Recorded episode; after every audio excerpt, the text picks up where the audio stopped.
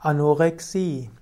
Anorexie bedeutet zunächst einmal Appetitlosigkeit.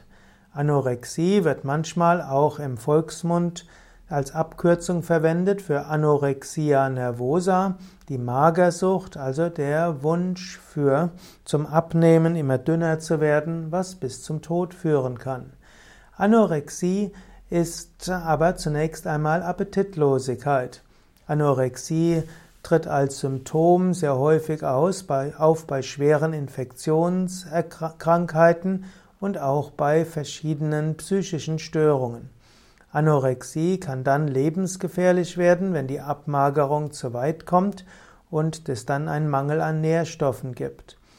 Anorexie als Begleiterscheinung von Erkrankungen kann auch ein Zeichen sein, dass du fasten solltest.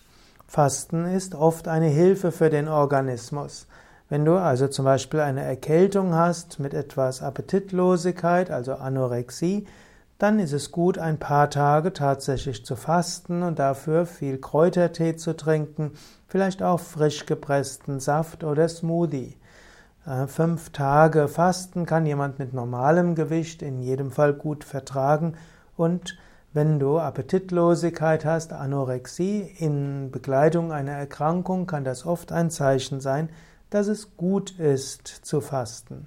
Allerdings, wenn Anorexie nicht nach einer Woche vorbeigeht, dann ist es wichtig, zu einem Arzt zu gehen, um zu schauen, ob dort vielleicht eine schwerere Erkrankung dorthinter steckt. Und Menschen, die Magersucht haben, also sehr dünn sind und keinen Appetit haben, wenig essen, brauchen unbedingt eine psychologische, vielleicht sogar eine psychiatrische Behandlung.